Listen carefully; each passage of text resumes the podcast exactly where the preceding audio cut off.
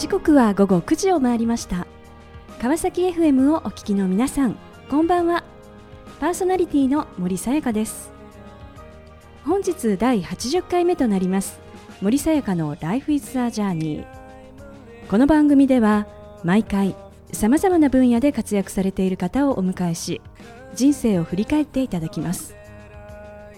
前回は株式会社アンカバートゥルース取締役 COO 小畑洋一さんにご出演いただきました。事業立ち上げに奔走し全力疾走するものの周りとの圧力を生み大きな挫折を経験。それを経た今リーダーとしてのあるべき姿を胸に抱きながら成長の壁を乗り越え前へ前へと突き進む小畑さん。一人の百歩より100人の一歩というメッセージをいただきました。今回も素敵なゲストをお迎えしお話を伺っていきたいと思います。その前にここで最初の一曲をお届けいたしましょう。2013年リリースロードでティーンこの番組は e コマースの売上アップソリューションを世界に展開する株式会社エイジアの提供でお送りします。さて森さやかの Life is the Journey 本日のゲストをご紹介いたしましょう。一般社団法人アットウィルワーク代表理事プラグプレイジャパンマーケティングコミュニケーションズディレクター藤本あゆみさんです。藤本さんよろしくお願いいたします。よろしくお願いします。え藤本さんは大学をご卒業後人材ビジネスのキャリアデザインセンターへご入社。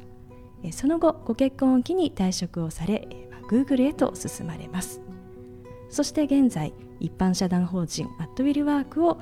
代表ということで、えー、勤めながらですねスタートアップ支援を行うプラグプレイで、えー、お仕事をされております。はい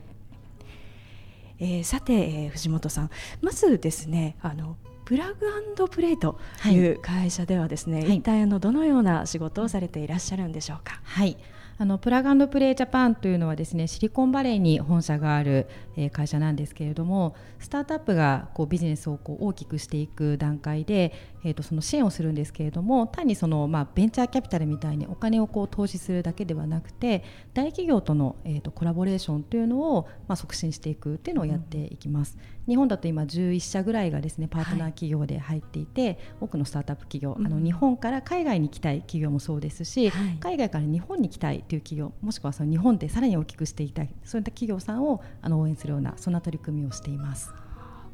一方でこうアットウィルワーク、はい、はい、こちらではのどのような活動がメインになっていくんでしょうか？はい。えーと、昨年の、えーと、とですね5月に設立しているんですけれども、はい、まあ、働く選択肢をもっと増やそうと選択肢がある社会、えー、そういったことを作りたくて、はい、えーと、大きく3つのことをやっています。はい、1つは年に一度のカンファレンス、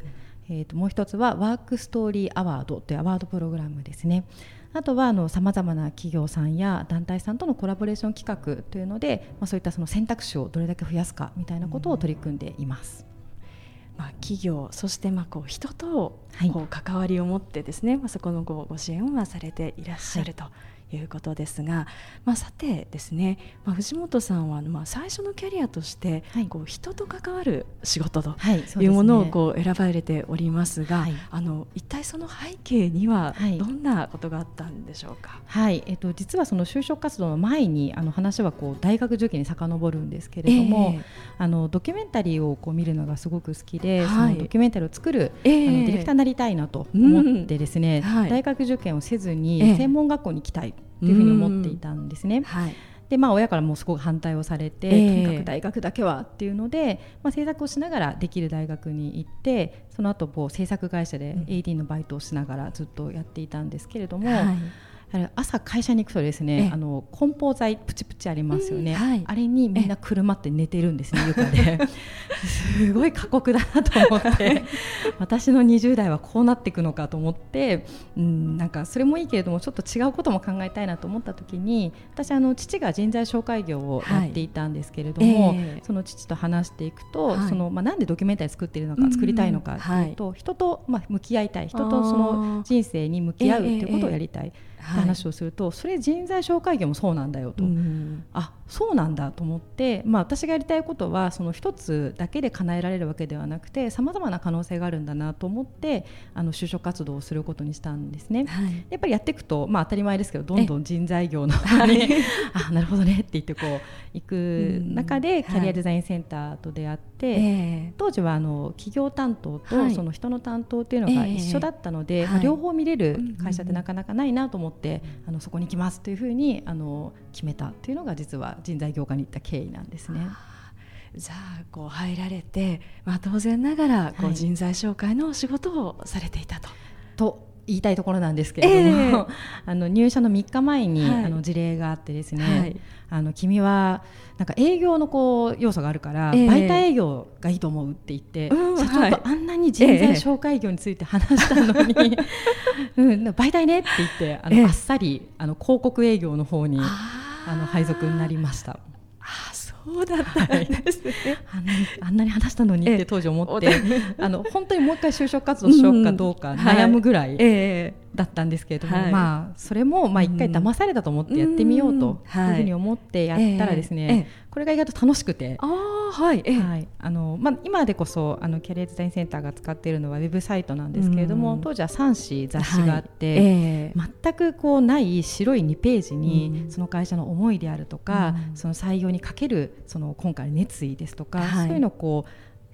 広告を作り出す、うん、そのこう過程がやっぱりすごく面白くて、うん、なんかこう楽しくなっていったんですよね。でこうどんどんそれをやっていくうちにあなんかこう広告を売るというよりはやっぱりその、なんかこう新しく生み出す何かをこう売ってるっていうのが楽しくなっていて、えー、でまあ、それも一つの多分その会社とか人への向き合い方なんだなと思って、はい、なんとなく自分の中で納得感もありましたし、うん、その楽しさと出来上がってくる時のワクワク感みたいのにこう取りつかれて、うん、あのなんか夢中になって仕事をしてました。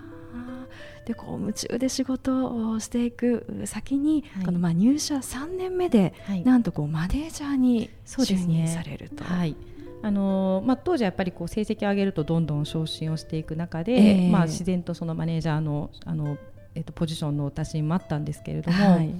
まあマネージャーといってもやっぱり当時はプレイングマネージャーなので、えー、まあ、1人でこう売ってた金額を今度チームを持ってチームでどれだけ達成するかみたいなことをまあやりましょうと、はい、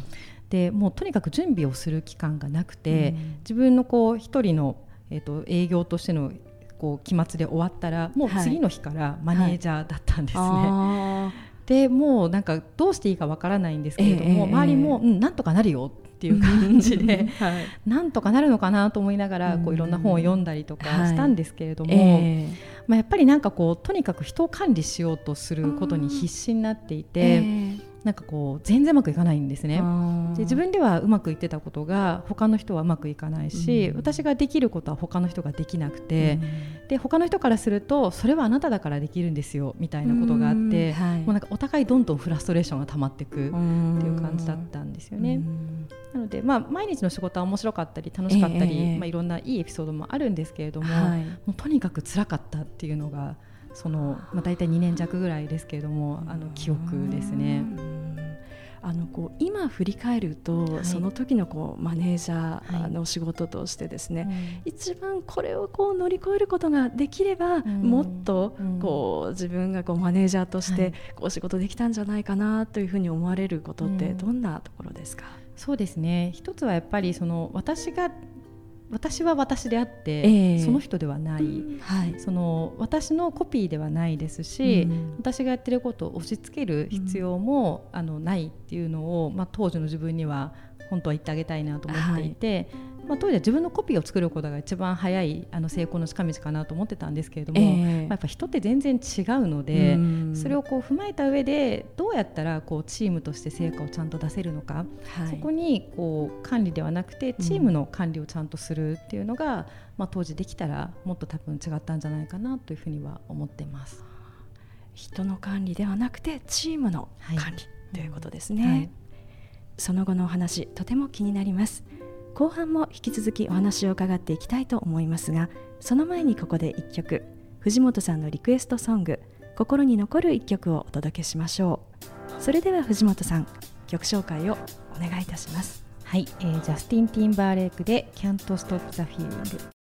さあ後半も引き続き一般社団法人アットウィルワーク代表理事プラグプレイジャパンマーケティングコミュニケーションズディレクター藤本あゆみさんにお話を伺っていきたいと思います、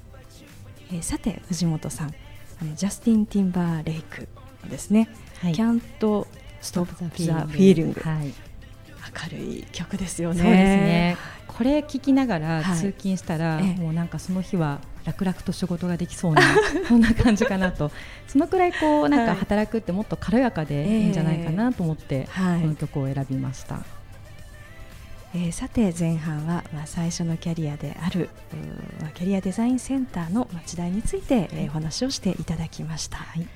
えまあ、マネージャーの、まあ、ご経験を経てですね、はい、えー、実は次にこう歩みを進めるという場面を迎えるわけですけれども実はあのこの時期というのはあのご結婚をタイミングであったと、はい、そうですね。はい。あのまあ、当時やっぱりそのどっちかが辞めるというのが会社のルールだったんですけれども、えーはい。まあ、なんかそのこのその後の人生を考えたら、はい、そんなにたくさん転職はしないだろうと当時は思っていて、うんえ。ー、まあ、今がやっぱりこう最後のチャンスかなと。でやりたいことができるチャンスかなと思って、うん、じゃあ私が出ますというふうに、ん、あの話をしました。うんこう辞められてからですねこの次の仕事を考える上で、うんはい、えー、まあ、ご結婚と、うん、また仕事の、はい、まあ、こう両立なんていうところも含めて、うん、どのようにしてですね、えー、次の仕事、まあ、会社というものをこう考えられたんでしょうか？はい。そうですね、まああのまあ、あくまでプランであって、えー、その通りにならないなとは思いつつも、まあ、やっぱりこうあと23年ぐらい働いたらこう子供を産んでみたいなことを考えていたのでじゃあその3人3年をちょっとこう違う変わった仕事をしたいなと、うんはい、でやっぱり人材工業にいるとどんな会社がどんな仕事を募集しててっていうのをこう毎日毎日見ているので、えー、まあ、大体こう想像がつくんですよね。うん。はい、なので想像がつかない仕事を探してみようと思って、うんはい、で出会ったのが実はグーグルなんですよね。うん、で2007年6年7年ぐらいなんですけど、はい、当時やっぱり検索エンジンのグーグルで、えー、検索エンジンの会社が営業を募集するって、なんかもう意味がわからないしか これは私が思ってる想像できない会社の一つだなと思って、実は受けて、グーグルしか実は受けなかったんですね。そうだったんですね、はい、えー、実際にこう面接の場では、はいまあ行ってみてどうだったんですか？そうですね。えー、あの5人ぐらいの方とあの面接官とお話ししたんですけど、はい、皆さん、えー仕事の説明の仕方が違うんですね、はい、この仕事はどういう仕事なんですかって聞いても、5人とも全然違う答えをするので、なんか楽しくなってきてしまって、これは本当に想像つかない仕事なんだと思ってすごいワクワクしました。はいで、まあ、実際にこう、グーグルにまあ入られて、まあ、仕事をされるわけですが、あのグーグルではこう主にどのような仕事をされていたんでしょうか？はい、あの初めの2年間ぐらいは、はい、あの当時やっぱりその代理店の皆さんと一緒にビジネスをデジタルマーケティングを大きくしようという時代だったので、うん、代理店さんのサポート業務というのを主にやっていました。やっぱり問い合わせもすごく多いですし、えー、あとはそのレポーティングであるとか、うん、まあその次の新しい展開をどう一緒に考えるかっていうのを、うん、あの一緒にやってました。えー、その後はあのダイレクトセールスといってお客様と直接話すチームを作ろうというのが当時あって、はい、まあ、そこに配属になって、あのそれがだんだん大きくなってくると今度業界別のチームの立ち上げというふうに毎年なんかこう全然違うことをやっていくっていうのでなんかこう2年間しか、まあ、2年ぐらいでいいかなと思ってたのに、えーはい、あっという間に、えー、感じでしたね。はい、でもこう最初こう想像つかない仕事をしてみようと思って、はい、入ってこう仕事をされたら想像こうできたというかですね実感というのはこうあったんでしょうか、はいうん、それがですねあんまりやっぱりなくて。あなかった、はい、でなんかこうただみんながこう言い方説明の仕方が違ったのは理解ができて、うんはい、やはりこういろんな人と仕事をするのでその人たちから見た時の仕事っていうのは、うん、あ確かにそういう説明の仕方になるよねっていうのはあの入ってみて分かったことですね。だからこそあの Google ではその OKR と呼ばれる自分で自分の目標を立てるというのをやるんですけれども、はいうん。えー、私は何をする人なんですかっていうのをやっぱり自分で定義をしないと、うん、自分の仕事をあの相手とも私はこういう仕事をする人なので、うん、あなたにはこういう価値を提供できますみたいなことが話せなくて、はい、そこを自分で決めるのにやっぱりすごく時間がかかるとともに、まあ、なんかそれを自分で決めていいんだっていうのは、自分の価値をこう、さらに広げるとかこんなことを学んだらもっとこんなことができるっていうのをあの決められるのはすごく面白かったなと思います。まあ、最初はこう2年と思ってこう入られて、はい、でもいつの間にか気が付いたら長く、うん、そうですね。合計9年ぐらいいたのですごく長くなりましたね。でその中で実はあの、はい、またこうマネージャーに、うん、えー、就任という場面が訪れる、ということなんですね、そうですね、もう本当にその前職の時に、えー、本当に辛かったのでもう二度とやりたくないって言っていて、でやっぱり当時の上司にも、まあ、そういうことがあったので、私はマネージメントの仕事だけはしません、うんうん、私はもうそれをしないためにこの会社に来たんですって話を実はしてたぐらいでした。はいでもこうマネージャーもすごくしつこくてですね、えー、あのまあ、この会社でマネージャーをするということにはすごく意味があると思うと、うん、なのでやってみてやっぱり合わないなと思ったらやめていいんじゃないと、うん、やってから初めて自分は得意じゃないとか、うん、こっちじゃないっていうのは言えるので、はい、まずはやってみようというふうに言っていただいて、うん、1年間ぐらいこう、押し問答をこう 広げてやっとやりますみたいなそんな感じでした。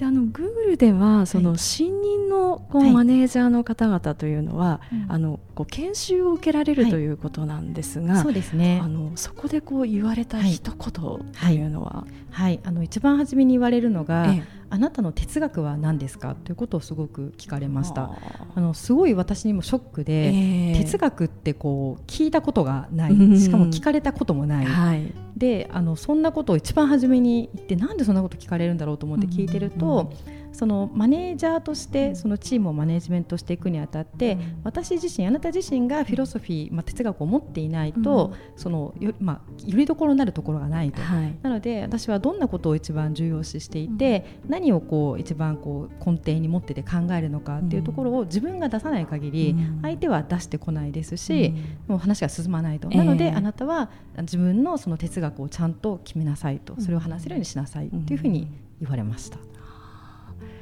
こうやはりこうマネージャーそのキャリアデザインセンター時代でのマネージャーと、はい、そのまあグーグルでのこうマネージャー、うん、まあ、両方こう経験されて、はい、こう改めてこのマネージャーのこう、まあ、仕事をする上でのなんか藤本さんにとってのこの、まあ、哲学みたいなところっていうのはどんなところだったんでしょうか、はい、そうですね、はい、あのキャリアデザインセンターの時には人を管理するのがマネージャーの仕事っていうのが、まあ、私の定義だったんですけれども、さっきもお話した通りそり人ではなくて、チームもしくはプロジェクトの管理であると、私たちはその一人でいけないゴールをチームでさらにその遠くに行くっていうことをやるために、マネージャーがいてそのチームの力を最大化するために存在していると、でそれをこう考えるとなんか人ができない人をこうなんか引き上げなきゃいけないとかではなくて、はい、その人にはまた違う特性があってどうやったらその人の個性を生かしてチームに貢献してもらえるか。で私たちはどういうゴールを目指さなきゃいけないのかっていうのを考えなきゃいけないっていうのはやっぱり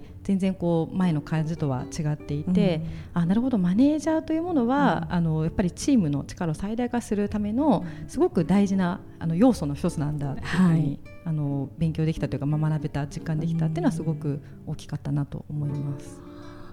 でそのこうご経験がこう、はい、今のこのアットウィルワークのこう立ち上げというところにもつながっていったということなんでしょうか？そうですね。やはりその、まあ、いろんな人がいろんなことをすることによって大きな成果が出るというのは、はい、すごく大きな私にとっての発見で,、でアットウィルワークも今5人理事がいるんですけれども、みんなねそれぞれ違うんですよ。違う、はい、で私は例えばその新しいことを考えるのが好きなんですけれども、うん、それをちゃんとプロジェクトに落として、タスクを決めるのはすっごく苦手なんですね。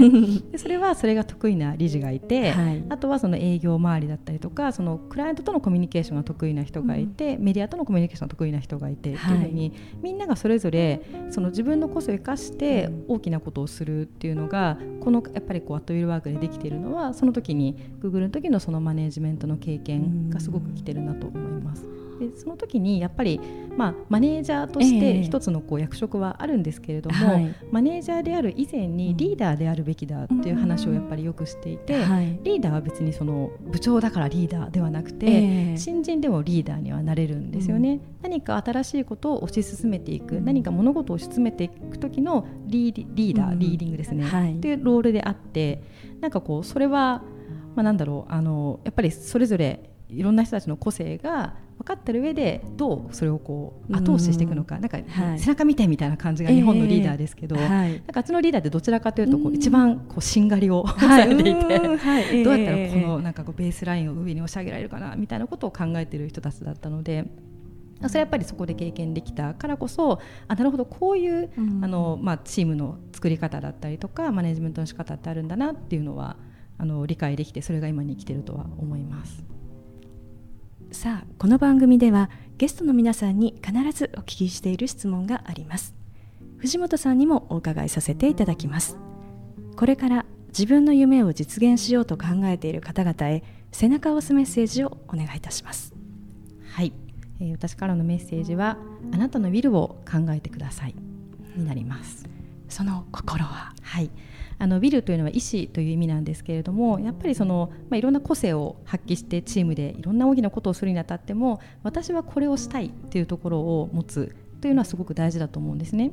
でかつそれを他の人のウィルもぜひ聞いてもらいたいなと思っていてその掛け合わせがまた新しいことを生み出すその可能性をぜひ信じて自分のウィルと相手のウィルを知ることをやっていただきたいなと思います。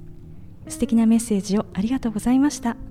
ということで本日は改めまして一般社団法人アットウィルワーク代表理事プラグプレイジャパンマーケティングコミュニケーションズディレクター藤本あゆみさんにご登場いただきました。藤本さんありがとうございました。ありがとうございました。さあそれでは最後にもう一曲お届けしましょう。ピンクでトライ。森さやかの Life is a Journey いかがでしたでしょうか？自分が予期せぬこともありながら想像もつかない仕事に就き新たな世界を知ることに喜びを感じて道を切り開いてきた藤本さん。自分のウィルを持ち相手のウィルを聞く。物事の考え方働き方そして生き方も人それぞれ。さまざまな価値観が生まれている今新たなスタイルを求めて前を向いて歩んでいく藤本さんの言葉から人が持つ個性の可能性そしてそれぞれの個性を引き出すことの重要性を学ばせていただきました。次回はどんな素敵なゲストの方が来てくださるでしょうか。来週もまたこの時間にお会いしましょう。今日も一日お疲れ様でした。おやすみなさい。